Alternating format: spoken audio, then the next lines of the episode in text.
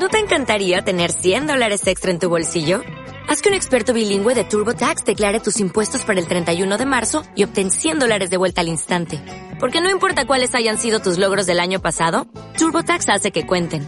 Obtén 100 dólares de vuelta y tus impuestos con 100% de precisión. Solo con Intuit TurboTax. Debes declarar para el 31 de marzo. Crédito solo aplicable al costo de la presentación federal con TurboTax Full Service. Oferta sujeta a cambios o cancelación en cualquier momento.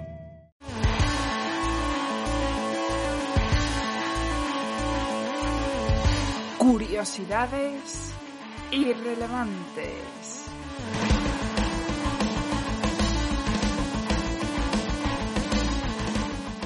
Hola mundo, ¿qué tal? ¿Cómo estáis? Bueno, pues yo os vengo a contar que hace unos días se otorgaron los premios Eisner, que son algo así como los Oscar de los cómics. Estos premios normalmente se suelen dar en la Comic Con de San Diego, pero debido a que en este 2020 tenemos la gran movidita del coronavirus, pues han decidido celebrar la Comic Con mediante un evento digital, al que han llamado la Comic Con at Home. Desde luego, qué bien se les da a estos norteamericanos poner nombres, todo les queda estupendo. Pero bueno, en fin, vamos al lío. Como os iba contando, este año varios premios Eisner han caído en manos de españoles, concretamente tres. La mejor portadista para Emma Ríos por Bella Muerte en su volumen de La Rata, la mejor tienda de cómics para Nostromo de Sevilla, aquí haciendo un poquito de patria, y la mejor edición norteamericana de material internacional para Paco Roca por La Casa. Este último es del que hoy os vengo a hablar, porque al conocer los ganadores de este año y ver que había ganado este cómic, pues mira, me causó un poco de curiosidad y me acerqué a la tienda de cómics que, para ver si lo tenían. Y tuve bastante suerte porque me llevé el último.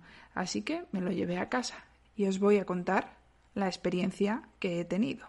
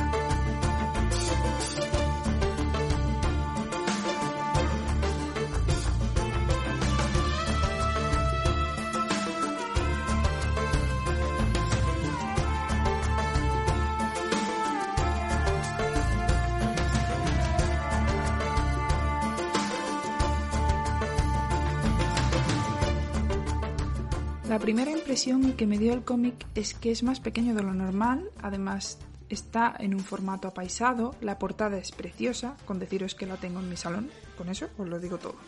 Cuando abrimos el cómic nos encontramos un dibujo muy característico de Paco Roca, que para aquellos que no lo conozcáis es el autor de Arrugas, un cómic que posteriormente fue adaptado al cine y se llevó bastantes Goyas. Bueno, pues los colores que nos podemos encontrar en el cómic son colores ocres, rosados y de vez en cuando algún verde que nos viene a retrotraer al verano y nos hace sentir que estamos en la zona del levante español. Casi podemos oler la paja seca, sentir las lluvias torrenciales en pleno agosto, oír las cigarras cantar, los grillos por la noche. En fin, es un poco cada uno tiene ahora mismo en su mente la imagen del verano. Pues este cómic nos hace sentir un poco eso cuando abrimos sus páginas y empezamos a ojear un poco los dibujos, cosa que está muy, muy conseguida.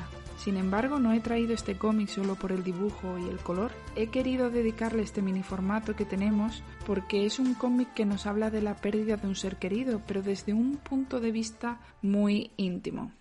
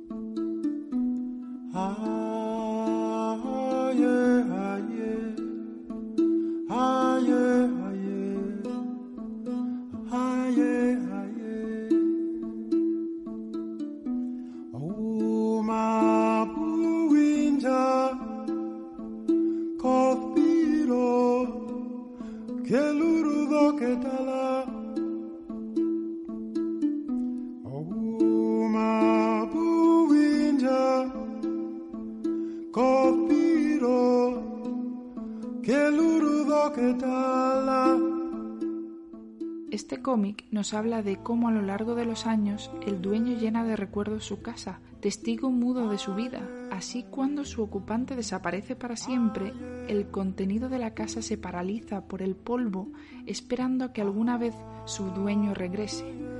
Los tres hermanos protagonistas de esta historia volverán un año después de la muerte de su padre a la casa familiar donde crecieron. Su intención es venderla, pero con cada trasto que tiran se enfrentan a los recuerdos. Temen estar deshaciéndose del pasado, del recuerdo de su padre, pero también del suyo propio.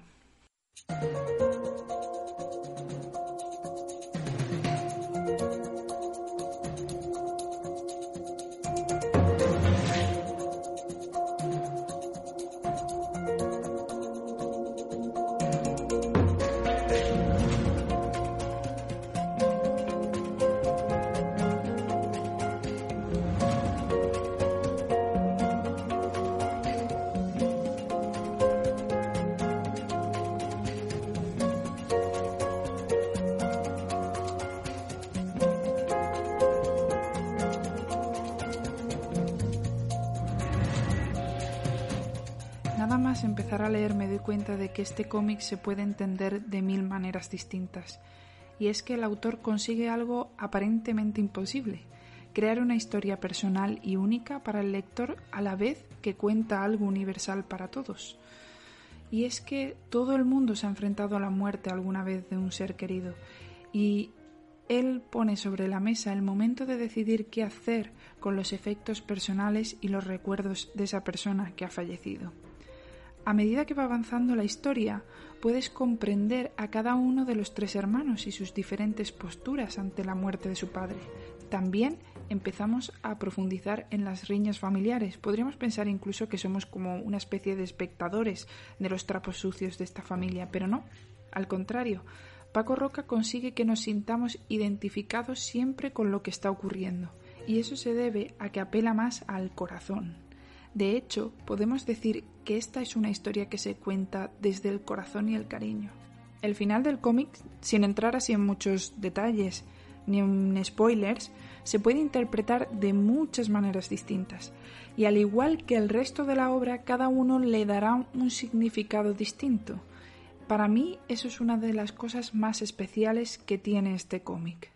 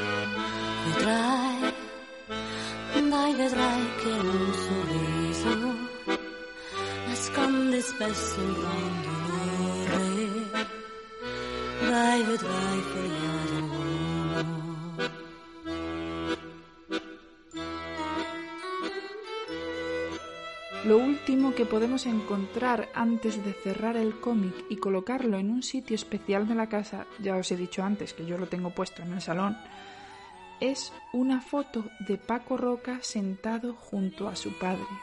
Y es que esta obra está dedicada a su padre, y la historia que nos acaba de contar es real. Quizás por eso es capaz de llegar a todo el mundo. Cuando a Paco Roca le preguntan sobre la casa, siempre dice que fue una manera de hacer terapia, puesto que le sirvió para poner en orden sus sentimientos y reconciliarse con sus recuerdos. En las entrevistas al autor este siempre declara que la documentación es muy importante y que en este caso fue doloroso para él, porque decidió irse durante dos veranos a la casa que tanto odiaba. Durante el transcurso de ese tiempo pudo comprender por qué a su padre le gustaba tanto estar allí e incluso invitó a sus hermanos a comer, recreando una de las escenas más bonitas que tiene este cómic. Al final, esta obra realmente de lo que habla es de la relación entre un padre y un hijo, algo que parece tan único y que termina siendo tan universal.